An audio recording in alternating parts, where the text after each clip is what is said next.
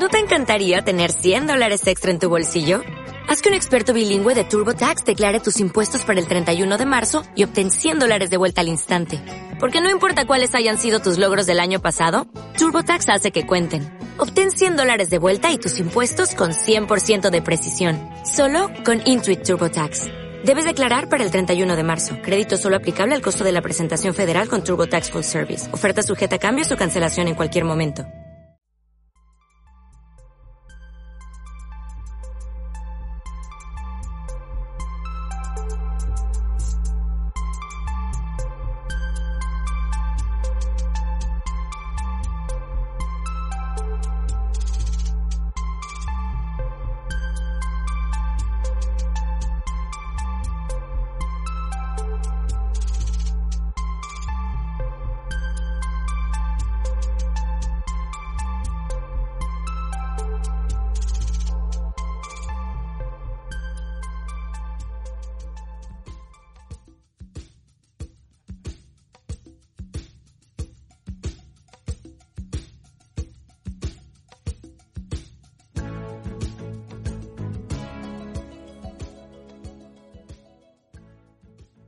Hola a todos y a todas, bienvenidos, bienvenidas un día más, un programa más a Crónicas Malditas. A menudo se suele decir que el primer asesinato de la historia deberíamos adjudicárselo a Caín, después de matar a su hermano Abel. Cuentan las Sagradas Escrituras que Caín trabajaba la tierra mientras que Abel se dedicaba a la ganadería. Un día ambos ofrecieron sendos sacrificios a Yahvé, el cual miró con agrado el sacrificio que le ofreció Abel, mientras que despreció el efectuado por Caín. La consecuencia de aquello fue que los celos que sufrió Caín le llevaran a matar a su hermano con una quijada de asno. O al menos eso cuenta la historia. Pero siendo algo más prosaico, quizá el primer asesinato del que se tiene una constancia física tuvo lugar cerca del yacimiento de Atapuerca. Allí se encontró un cráneo de hace unos 230.000 años, roto por varios sitios. Fueron necesarios casi 20 años para reconstruir ese cráneo, del cual se sacó la conclusión de que alguien habría golpeado ese cráneo con un objeto contundente hasta la muerte del sujeto. Y por la forma de las fracturas, que ahora será largo de explicar, se llegó a la conclusión de que había claros signos de violencia. Ese cráneo fue roto en vida. Y además, como colofón, incluso se sabe que el que propinó esos golpes era diestro. Todo un alarde de investigación científica al estilo CSI. Pero lo que está claro es que no somos capaces de saber, evidentemente, quién cometió ese supuesto crimen. Ha pasado demasiados años para eso pero incluso nos podríamos preguntar cómo es posible que se puedan tener todos estos datos de un, insisto, supuesto asesinato de hace 230.000 años y en tiempos más presentes nos encontremos con asesinatos no resueltos. La verdad es que el tema es complicado, ya que las pruebas a veces no son las suficientes como para poder conocer al autor de esos crímenes con total seguridad. Además, hoy día mm, disponemos de muchas más armas para intentar conocer los hechos de forma precisa pero aún así hay algunas pequeñas fisuras que se nos escapan. Hoy vamos a hablaros de una serie de crímenes, de los que a pesar de que han pasado prácticamente 54 años del primero de esos asesinatos, aún no sabemos quién los cometió con seguridad, aunque hay grandes sospechas que nos podrían indicar quién fue o quizá sigue siendo uno de los asesinos en serie más conocidos de la ciudad de Glasgow. Hoy os hablaremos de Bible John.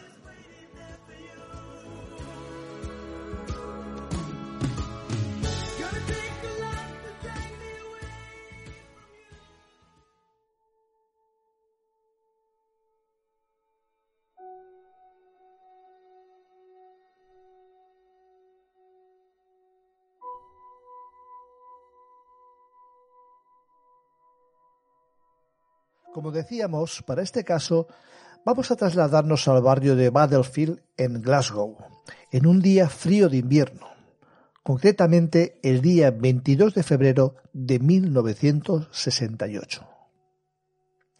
Patricia Docker era una joven enfermera del Hospital Menskirk. Tenía 25 años. Era una chica que llevaba una vida muy normal, tan normal que incluso podíamos decir una monótona vida. Hija de John Wilson, un ingeniero electrónico de la Real Fuerza Aérea, y de Pauline, su madre. A los 19 años, Patricia se casó con Alexander Docker, un piloto de la RAF con el que tuvo un hijo llamado Sandy. Aunque la sombra del divorcio planeaba sobre su cabeza, aún estaba casada con Alex, un cabo de la RAF con el que tienen en común, como hemos dicho, al hijo de cuatro años.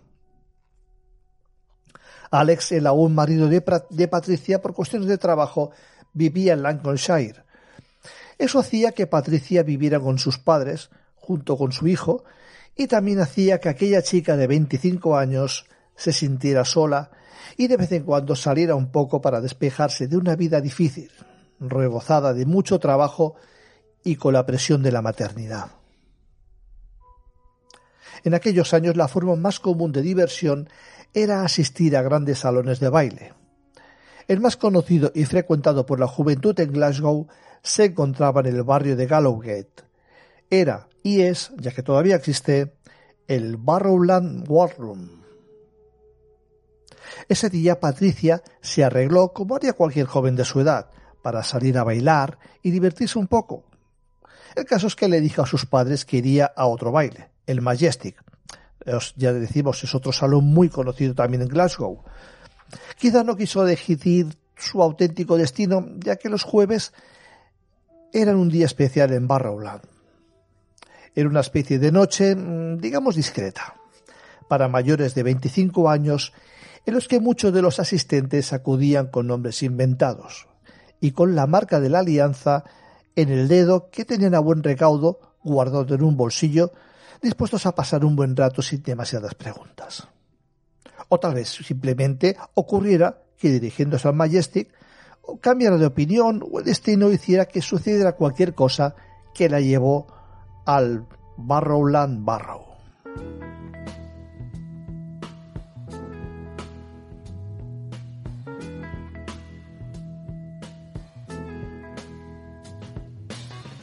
Una vez allí Patricia se acercó a la barra por una bebida y a saludar a algunos conocidos, para a continuación acercarse a la pista para bailar un poco. Allí vio a un chico de unos 20, 30 años, alto, bien parecido, con un pelo rojizo perfectamente recortado que a Patricia le resultó especialmente atractivo. Unas miradas de complicidad, unas sonrisas bastaron para que la pareja comenzara a bailar y reír en la noche de Glasgow.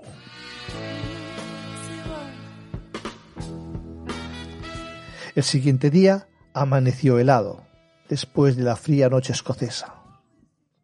Serían las siete o las ocho de la mañana cuando un hombre se dirigía a su trabajo acercándose a su garaje en la calle Carmichael Lane, cuando de pronto vio en el suelo un cuerpo muy delgado, casi congelado, de lo que en un principio creía reconocer como un hombre. Pero al fijarse mejor se dio cuenta de que era una chica joven. Una chica completamente desnuda que contrastaba con el frío que hacía esa mañana. El cuerpo presentaba numerosas contusiones, especialmente en la cara y la cabeza. Se trataba de Patricia Docker. Alguien la había dejado allí, tirada en el suelo, escasamente a dos calles de la casa de sus padres. Al llegar la policía se le hizo un primer examen visual. La encontraron tendida, boca arriba, con la cabeza girada hacia la derecha. Parecía haber sido estrangulada por las formas en el cuello posiblemente se hiciera con un cinturón, aunque más tarde se determinó que se hizo con una de sus propias medias. Su ropa y su bolso habían desaparecido. Más tarde, durante la investigación, el bolso fue encontrado a raíz de una búsqueda subacuática en el río Cart, mientras que el reloj de la víctima apareció en un charco cerca de la escena del crimen. La ropa jamás apareció. La autopsia realizada por Gilbert Forbes de la Facultad de Medicina de la Universidad de Glasgow confirmó que la causa de la muerte había sido por estrangulamiento y que el cuerpo de Docker no presentaba pruebas claras de agresión sexual.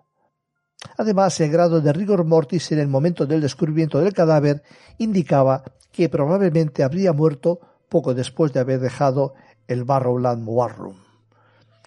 Quizá el frío también ayudara a eso, pero bueno, supongo que los forenses sabrán más que yo. Esos análisis forenses también confirmaron un dato, que en un principio no parecía tener la menor importancia, pero que luego cogería mucho protagonismo. Patricia Docker estaba en pleno periodo menstrual precisamente en aquellos días, por lo que parecía significativo que a su lado se encontrara una compresa. No hubo testigos, solo una vecina del lugar que aseguró haber oído en mitad de la noche a una mujer gritando Déjame en paz. Se había perdido una vida. Patricia era madre, esposa, hija, pero ese crimen, que fue portada en los periódicos al día siguiente, pasó en el olvido rápidamente como un hecho puntual.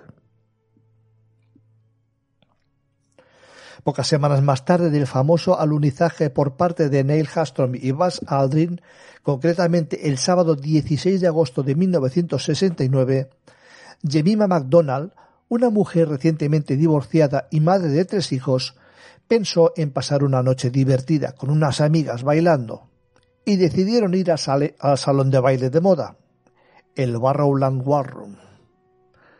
De, hecho, de vez en cuando asistía al Barrowland a pasar un buen rato e intentar desconectar un poco de sus obligaciones. Su hermana Margaret O'Brien solía quedarse con los niños estos días en los que Jemima salía a bailar. Aquel día, Jemima estuvo bailando, bebiendo y pasándolo bien en compañía de otras personas. En un momento determinado fue vista con un hombre joven, apuesto, bien vestido y muy educado, de complexión delgada, de entre unos 20-30 años y aproximadamente un metro noventa de altura. Según testigos de, a los que se preguntó más adelante, esa persona tenía un cabello claro, corto y con un acento típico de Glasgow, pero que además tenía una particularidad. Mientras hablaba entre frases, iba introduciendo muchas citas bíblicas. Jemima fue vista saliendo del Barrowland poco después de la medianoche del 17 de agosto en compañía de esta persona y fue vista por última vez caminando hacia Main Street o Landry Street en dirección a su casa aproximadamente a las 0 horas 40 minutos. Al día siguiente su hermana Margaret se preocupó cuando vio que su hermana no regresaba a coger los niños. Aquel día desde la mañana muy temprano comenzó a escuchar algunos rumores que hablaban de que niños pequeños habían salido de un edificio de viviendas abandonado en McKay Street, diciendo que habían visto un cuerpo en dichas instalaciones. Llegó el lunes por la mañana y Margaret estaba tan preocupada que ella misma, temiendo lo peor, entró en aquel viejo edificio.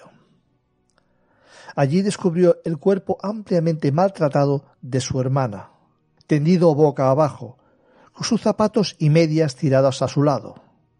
En este caso el bolso también había desaparecido. La autopsia concluyó que MacDonald había sido violada y golpeada extensamente, particularmente en la cara. Todo antes de ser estrangulada con una de sus propias medias. Su asesinato habría ocurrido aproximadamente algo más de un día antes de que se descubriera su cuerpo. A diferencia del asesinato anterior, el de Patricia Docker, el cuerpo de Jemima MacDonald estaba completamente vestido, aunque su ropa interior estaba rasgada y curiosamente, al igual que Patricia, Jemima estaba menstruando en el momento de su muerte. Y a su lado, y tal y como ocurrió en el anterior caso, se encontró una compresa. Las investigaciones policiales sobre los movimientos de MacDonald la noche de su asesinato produjeron varios testigos oculares que pudieron describir con precisión al hombre con el que había estado en compañía en Barrowland. Las investigaciones puerta por puerta en McCade Street también dieron como resultado una mujer que recordaba haber escuchado gritos femeninos la noche del asesinato de, de Jemima, aunque esta persona no podía recordar la hora exacta. Dos mujeres asesinadas, vistas con un nombre de parecidas características y con algunos puntos en común. Pero la policía aún no podía relacionar un asesinato con otro, a pesar de que era una teoría que no descartaron nunca. Además, la policía estaba segura de que quien fuera tenía un alto grado de conocimiento geográfico del, local, se conocía bien las calles, los barrios, los recovecos, y sin embargo pueden haber sido extraños del distrito, ya que ninguno de los eh, testigos presenciales con los que conversaron los investigadores conocía directamente o de vista al hombre o los hombres vistos en compañía de cualquiera de las mujeres antes de su asesinato. Por primera vez en una búsqueda por asesinato en Escocia, se entregó a la prensa un retrato robot del hombre con el que Yamima MacDonald había sido vista con vida por última vez y se distribuyó ampliamente a través de los periódicos y la televisión de toda Escocia en un esfuerzo por identificar al sospechoso. Además, tanto hombres como mujeres policías encubiertos realizaron una vigilancia discreta en el Barrowland en un esfuerzo por identificar al sospechoso. La vigilancia policial en el Barrowland terminaría a finales de octubre del año 1969 debido a que esa iniciativa no produjo ninguna identificación positiva. Cabe decir que los propietarios del Barrowland culparon a dicha investigación de una fuerte disminución en las cifras de asistencia. Atención, hemos dicho que la investigación terminó a finales de octubre. Bien, la mañana del 31 de octubre de 1969, un hombre que paseaba con su perro descubrió el cuerpo de una mujer, que resultó tratarse de Helen Puttock, de 29 años, casada y con dos hijos. Estaba detrás de una vivienda en el, en el distrito Scott Sound de Glasgow. Su cuerpo fue encontrado junto a una tubería de desagüe en el jardín trasero de su propia casa en Herald Street. La habían desnudado parcialmente, golpeado fuertemente en la cara antes de violarla y luego, como en el caso anterior, la habían estrangulado con una de sus medias. Medias en las que en este caso se encontró un rastro de semen sobre dichas medias que luego el asesino usó para estrangularla. El contenido de su bolso había sido esparcido cerca de la fallecida, aunque el bolso en sí no se encontró en la escena del crimen. También como en los otros casos, desapareció. Las manchas de hierba en la planta de los pies y los zapatos de Helen indicaban que había luchado fuertemente con su asesino por su vida. Su cuerpo también presentaba la marca de una mordedura profunda en la parte superior del muslo derecho. Como había sido el caso de las dos víctimas anteriores, Helen estaba menstruando en el momento de su asesinato. Su asesino, en esta ocasión, también había colocado una compresa debajo de su brazo izquierdo. La noche anterior, Helen había ido a acompañar a su hermana, Jean Langford, en el Barrowland, donde ambas habían conocido a dos hombres, ambos llamados John. Uno de estos individuos había dicho que trabajaba como pizarrero y residía en Castle Milk, mientras que el otro individuo había sido un hombre de charla educada que no reveló dónde vivía. Después de estar en compañía de estos dos individuos durante más de una hora, los cuatro abandonaron el Barrowland para regresar a casa. El hombre llamado John, que había sido pareja de baile de Jean, caminó hacia George, hacia George Square para abordar un autobús. Más tarde la policía emitiría un llamamiento oficial para que este individuo se presentara como testigo, pero no, nunca se encontró. Mientras Jan Langford, Helen y el hombre que había sido su pareja de baile pararon un taxi. Los tres juntos partieron hacia Glasgow Cross, haciendo un viaje de unos 20 minutos hacia el oeste de la casa de Jean, en Kingswood Durante la conversación de los tres en el taxi, se hizo evidente la mayor parte de la información crucial relacionada con el perfil psicológico del asesino. Al llegar a su casa, Jean salió del taxi dejando a Ellen y a su desconocido amigo dentro. Luego el taxi continuó hacia la casa de Helen en Scott Sound. Cerca de allí fue donde se encontró su cuerpo la mañana siguiente. Durante la investigación policial, en la que esta vez sí había un testigo presencial que podía describir a este extraño personaje, la hermana de Ellen, Jean, que había estado con ellos en el taxi.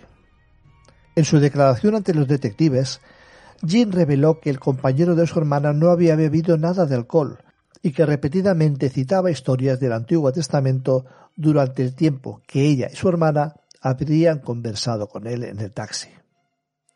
También se había referido al Barrowland como una cueva de inquinidad adúltera y desaprobaba que las mujeres casadas visitaran tales locales cuando el cuarteto había recuperado sus abrigos al final de la noche disponiéndose a marchar. Ellen Putok, como hemos dicho, estaba casada y tenía dos hijos, pero se abstuvo de decírselo a su acompañante. Jean había salido del taxi en Kelso Street antes de ver que el vehículo giraba hacia Herl Street sin imaginar que nunca volvería a ver viva a su hermana Helen. El sospechoso fue descrito por la hermana de Helen Puttock como un hombre alto, delgado y bien vestido, con cabello rojizo o rubio cuidadosamente recortado en la parte posterior, de entre unos 25 o 30 años y aproximadamente un metro ochenta de altura. Este individuo habría dado su nombre como John Templeton o algún apellido parecido, pero como ya hemos comentado anteriormente, según qué días eh, había esa fiesta de los 25 años, que en los cuales pues los nombres que daban pues bueno eran un poquito más o menos anónimos no de la misma de, aquella manera cuando hay alguien desconocido se llama John Doe y si es una mujer Jane Doe. Juan desconocido o Juana desconocida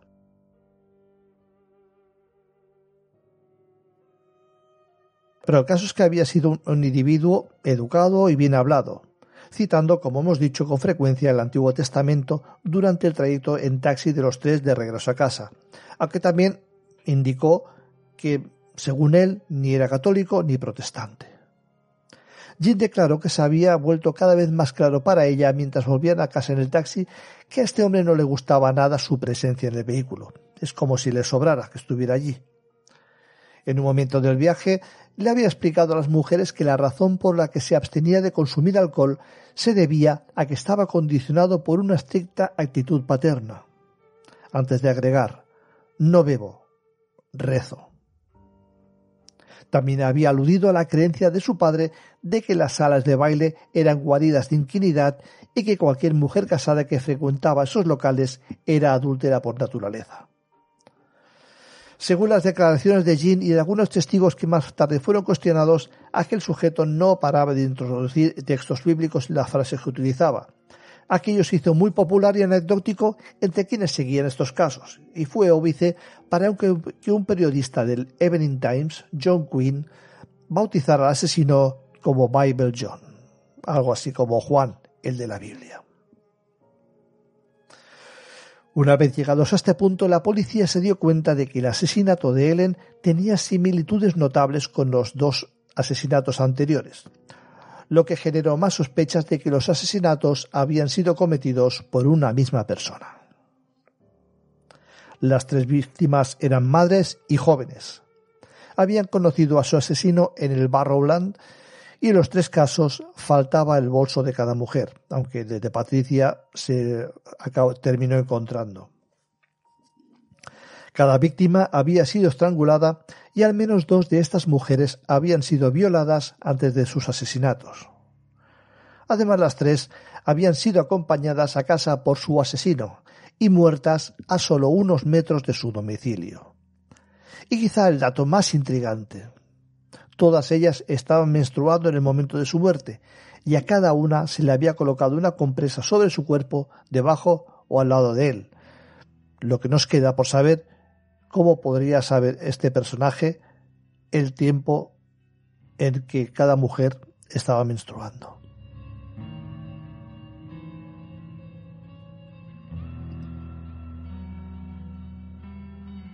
A las pocas horas del descubrimiento del cuerpo de Helen Puttock, se dibujó un retrato robot adicional del sospechoso, utilizando la descripción detallada proporcionada por su hermana.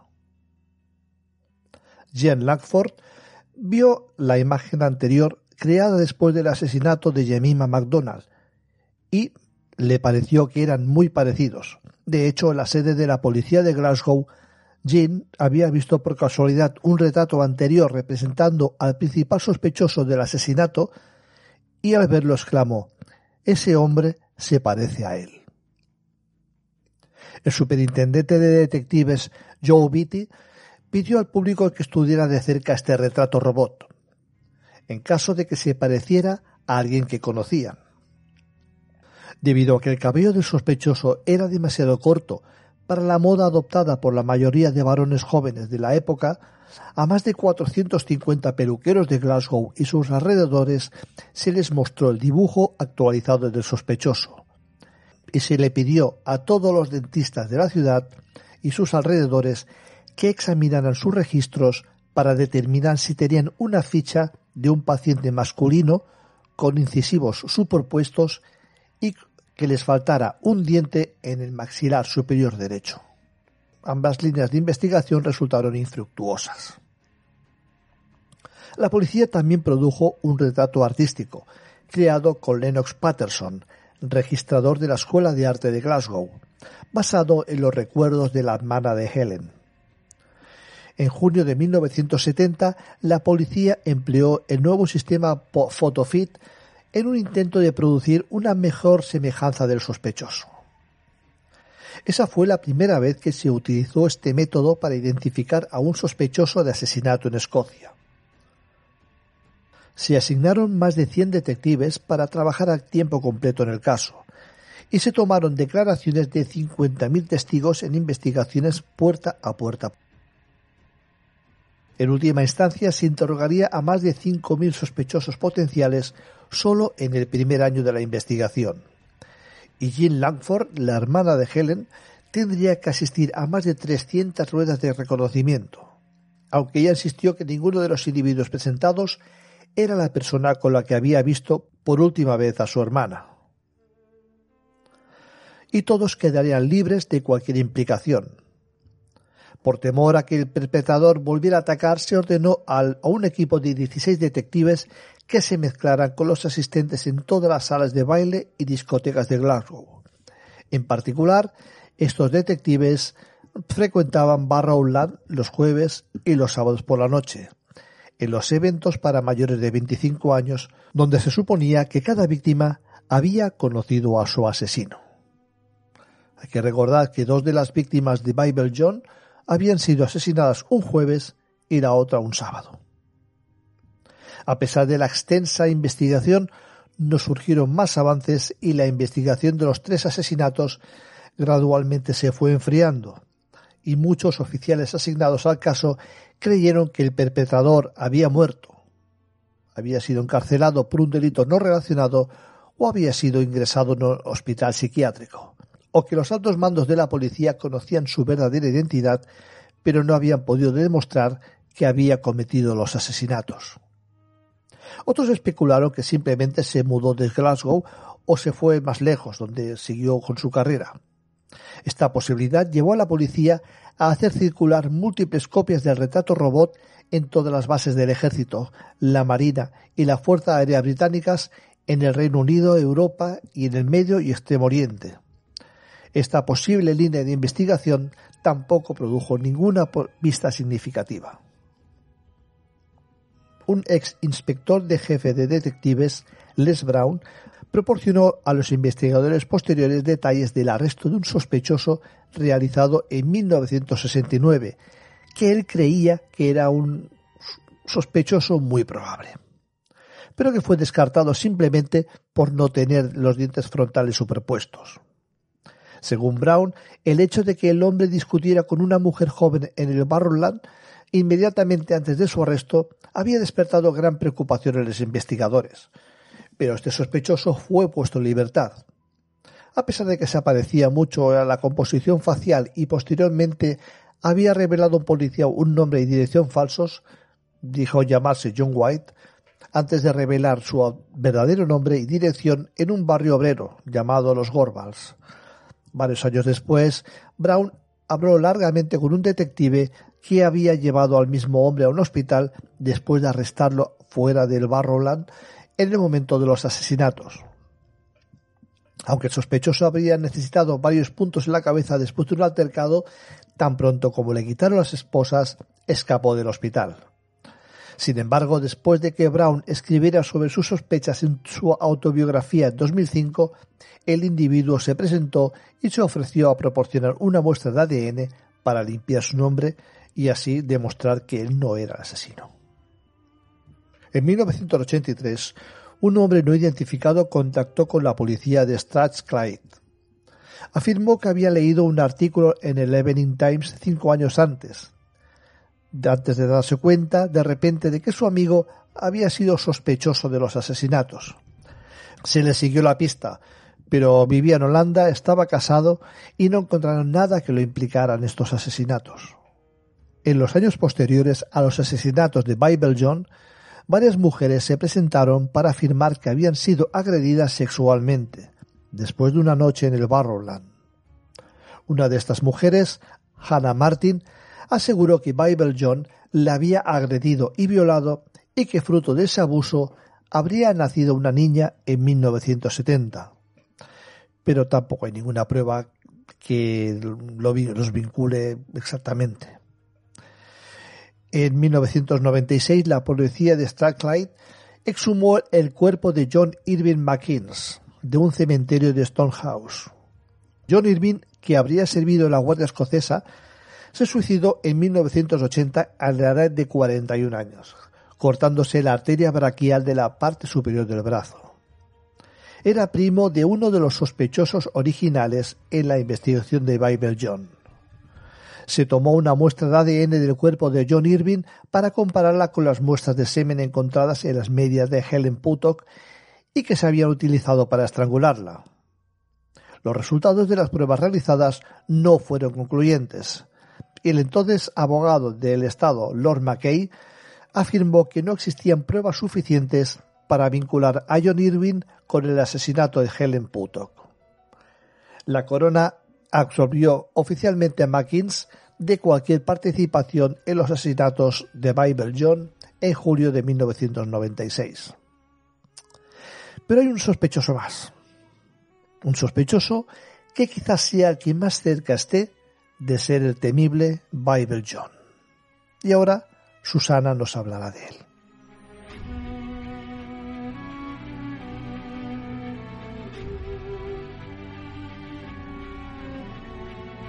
Hola, ¿qué tal? Hoy nuestra historia comienza de la siguiente manera. Comienza con Angélica, una estudiante polaca de 23 años que compaginaba sus estudios universitarios con un trabajo como limpiadora en la iglesia de San Patricio. Una mañana, Angélica saludó a Pat, que era uno de los empleados de mantenimiento de la iglesia. Pero al girarse y sin esperárselo, éste le propinó un fuerte golpe en la cabeza. Arrasó su cuerpo hacia la parte trasera de la capilla, donde la violó repetidamente y la apuñaló hasta la muerte. Después escondió su cuerpo bajo una cámara subterránea próxima al confesionario, y allí huyó. Cuando hallaron el cadáver, todas las pruebas apuntaban al obrero, a Pat.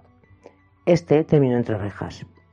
Después de esa detención, la policía descubrió que se trataba de Peter Tobin, un delincuente sexual reincidente que ya había estado en prisión, del que sospecharon que aquel no era su primer crimen. En cuanto registraron su casa, hallaron los cuerpos de otras dos chicas, enterrados en el jardín, pero no en cualquier parte del jardín. Las encontraron en el arenero, que era el mismo donde sus hijos pequeños jugaban.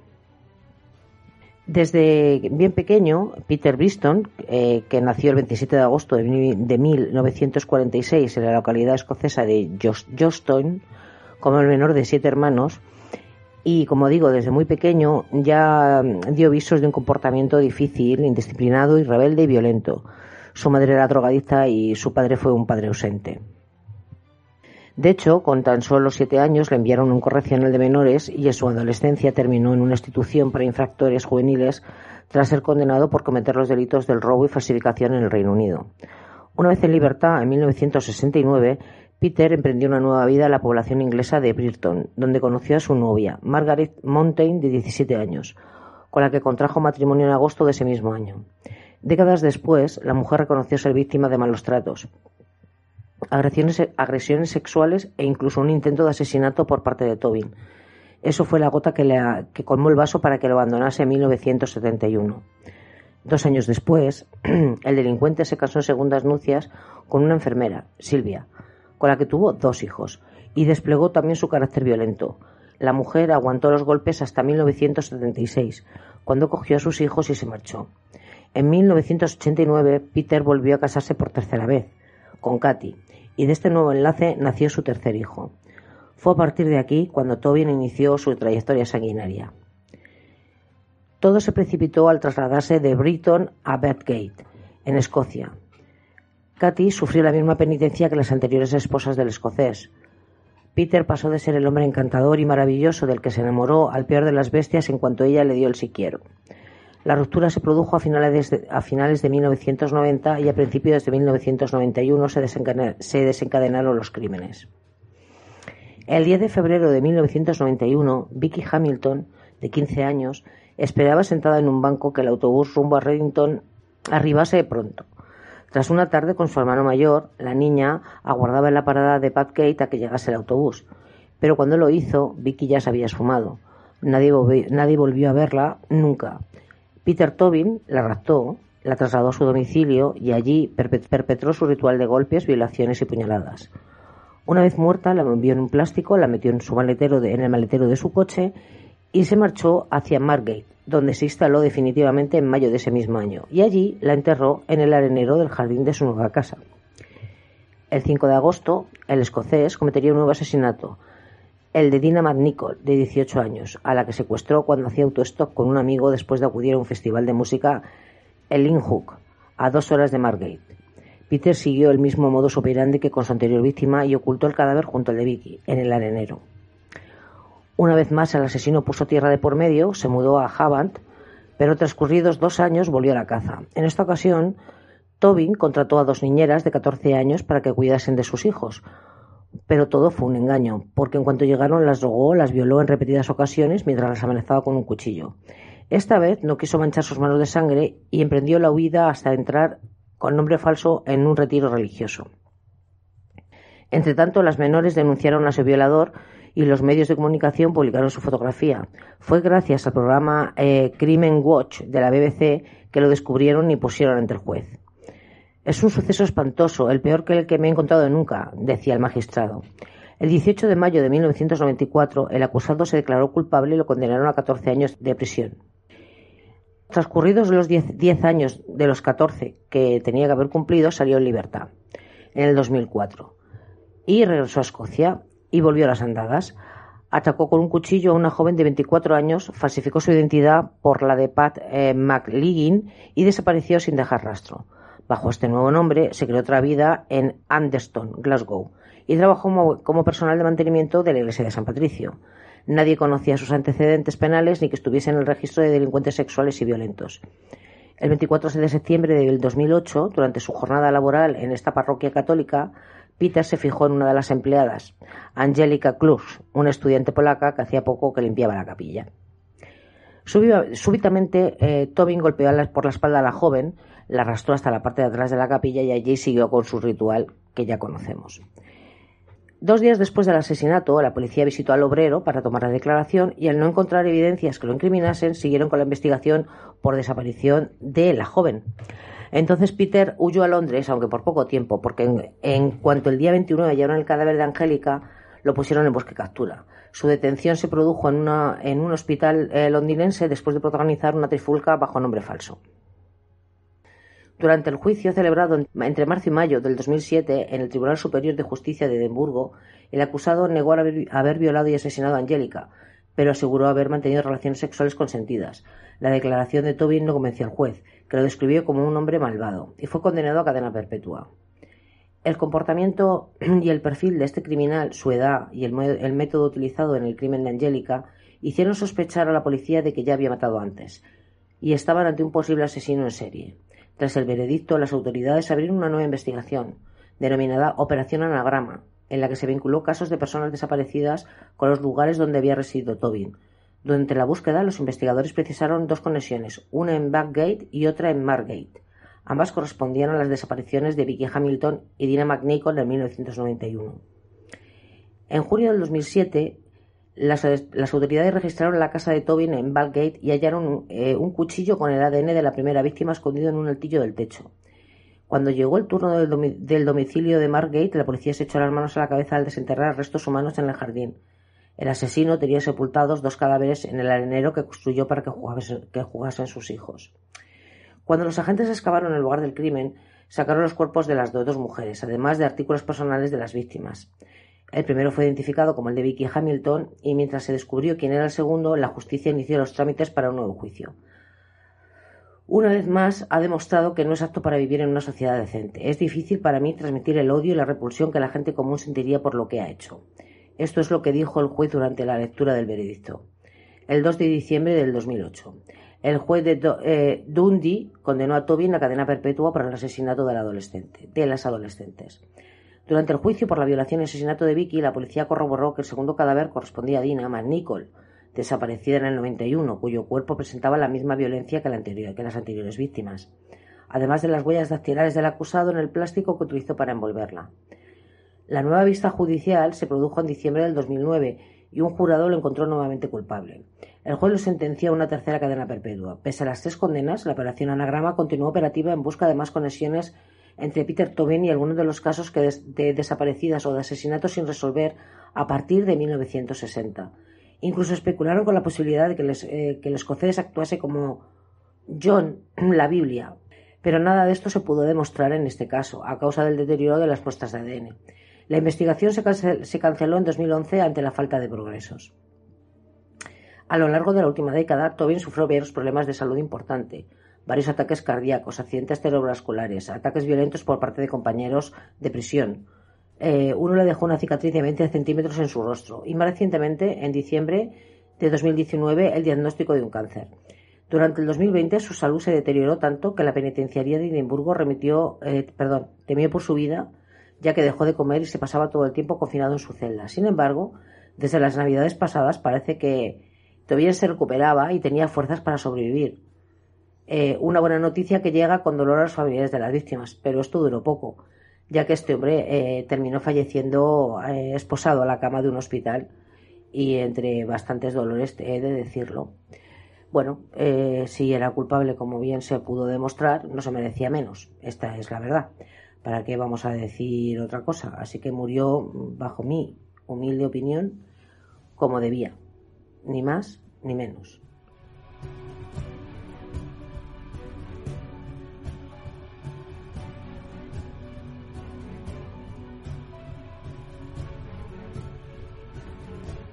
Las condenas por los asesinatos de Angelica Klug, Vicky Hamilton y Dinah McNichol han llevado a especular de que Peter Tobin en realidad se trataría de Bible John, el asesino en serie que acabó con la vida de Patricia Docker, Jemima MacDonald y Helen Puttock a la salida del baile Barrowland.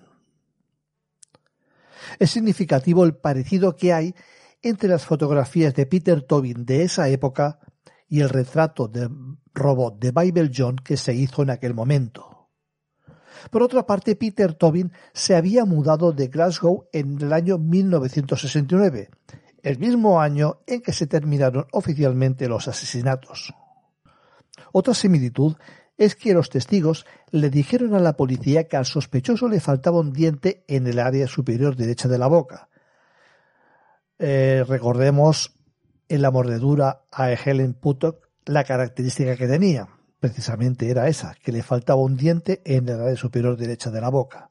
Los registros dentales demostraron que a Peter Tobin le extrajeron un diente a finales de la década de los 60.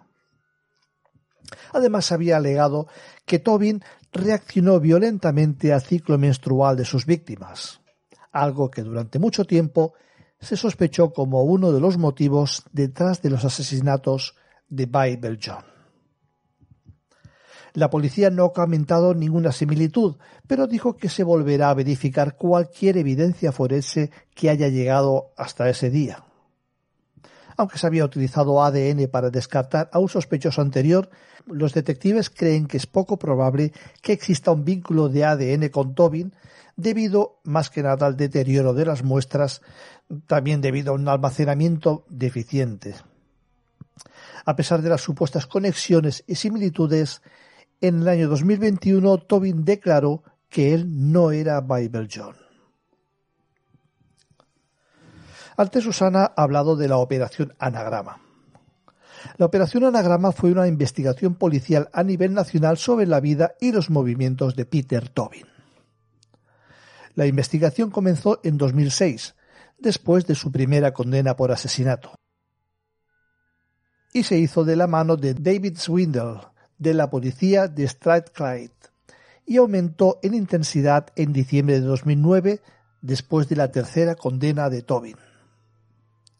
A través de una gran base de datos, las fuerzas policiales de todo el Reino Unido estuvieron involucradas en la operación, investigando la posibilidad de la conexión de Peter Tobin con decenas de asesinatos y desapariciones de adolescentes y mujeres jóvenes. Unos crímenes de los que Peter Tobin se jactaba de haber cometido a pesar de no haberlos confesado oficialmente. David Swindle hablando después de la condena de Tobin en 2006 por el asesinato de Angelica Klug, dijo que la edad de Tobin y el método de asesinato provocaron especulaciones de que podría ser un asesino en serie, ya que los asesinos en serie no comienzan con 60 años, lo hacen desde mucho más jóvenes. Aquello le trajo sospechas de que podría haber empezado a matar hacía ya mucho tiempo. La operación Anagrama condujo al descubrimiento de los cuerpos de Vicky Hamilton y Dinah McNichol. Se cree que a diciembre de 2009 los detectives de todo el Reino Unido estaban siguiendo hasta 1.400 líneas de investigación. Como parte de sus investigaciones renovadas, la policía estaba especialmente interesada en rastrear a los propietarios de artículos de joyería encontrados en sus residencias. En el julio de 2010 se informó que los oficiales que trabajaban en la operación Anagrama habían reducido su revisión a nueve asesinatos y desapariciones sin resolver. Un caso con el que se ha relacionado Tobin es la desaparición de Louis Kay, de 18 años, de Beachy Head, en Hillsborough, durante 1988. Louis Kay nunca fue vista de nuevo después de decirle a un amigo que iba a dormir en su coche en Beachy Head. La operación Anagrama estableció que Peter Tobin estaba trabajando en un hotel de Hesburg en el momento en que Luis desapareció. Y se enteró de que estaba vendiendo un pequeño automóvil pintado a mano, después de que ella desapareció. Esto fue significativo, ya que Luis Kay desapareció de su pequeño automóvil Ford Fiesta, que tenía un color dorado distintivo con una puerta blanca. Y este automóvil jamás fue ni recuperado ni visto de nuevo desde entonces. Peter Tobin tenía un historial de trabajo en el comercio de coches para una empresa de subastas y también tenía vínculos con depósitos de chatarra. Se cree que Peter Tobin podría haber vuelto a pintar el coche de Louis Kay y luego venderlo para ocultar su crimen. Louis Kay decía haber conocido a un misterioso hombre escocés poco antes de su desaparición y se sabía que le había dado dinero para la gasolina de su coche. El investigador principal de la operación Anagrama, David Swindle, declaró que cree que Peter Tobin mató a Louis Kay. Los detectives investigaron si Peter Tobin era responsable, pero jamás pudieron probar su participación. En el momento de su desaparición, Peter Tobin era dueño de una propiedad en el 22 de Windlesham Road en Brighton, y esta casa y su jardín nunca han sido registrados en busca de restos. La operación Anagrama había ordenado el registro de dos casas que Peter Tobin había poseído en Brighton en relación con la búsqueda de Louis Kay, pero no había ordenado el registro de la propiedad de Windlesham Road. El ex policía investigador Mark William Thomas declaró en un documental en 2018 que cree que el cuerpo de Louise Kay y otra mujer desaparecida en Hillsborough, Jessie Herl, todavía están enterrados en el jardín de la propiedad. En 2005, poco antes del asesinato de Angelica Klug, Peter Tobin también protagonizó una agresión a una joven de 28 años, Sheryl McLachlan, que estaba embarazada y que afortunadamente sobrevivió al ataque. A pesar de su pequeña estatura, se resistió, logró zafarse y escapar, sufriendo solo un corte en la mano. Peter Tobin, que en aquel momento tenía 63 años, amenazó a Sheryl con un cuchillo en la garganta. Sheryl, a pesar de haber sobrevivido al asalto, casi termina con ella psicológicamente, ya que debido a las presiones mentales tras el ataque, derivó su vida al alcohol, llegando al punto en que le quitaron al niño recién nacido. Cheryl aún se pregunta cómo habría sido su vida si no se hubiese cruzado con ella el cruel Peter Tobin. A pesar de estar condenado a cadena perpetua, nunca se pudo probar si todas las muertes de las que se jactó en prisión eran reales. A pesar de haber sido condenado por varios asesinatos, nunca se pudo probar de que fuera realmente Bible John. Y creo que va a seguir siendo así para siempre. Peter Tobin, el candidato más firme a ser el escurridizo Bible John, murió el 8 de octubre del año 2022. Y con él murió la esperanza de algún día conocer la verdad.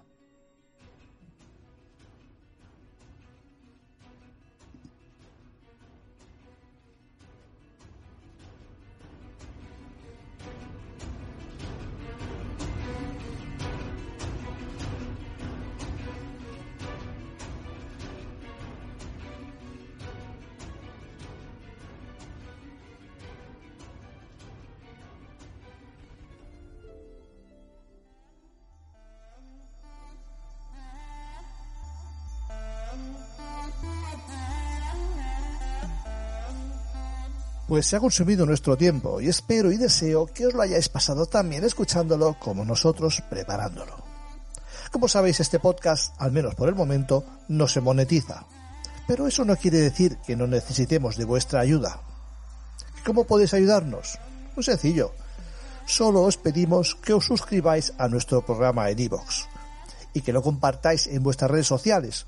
También lo podéis hacer con amigos, familiares de esta forma nos irán conociendo e iremos creciendo cada día un poquito más.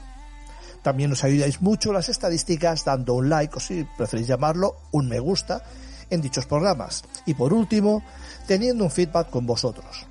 Mediante comentarios en la plataforma, ya que es indispensable saber qué opináis de lo que os gusta y de lo que podemos mejorar de todo lo que cabe para ir perfeccionando poco a poco este humilde podcast. En fin, sin nada más que deciros, os mando un saludo a todos, que tengáis felices y propicios días y nos oímos dentro de 15 lunas.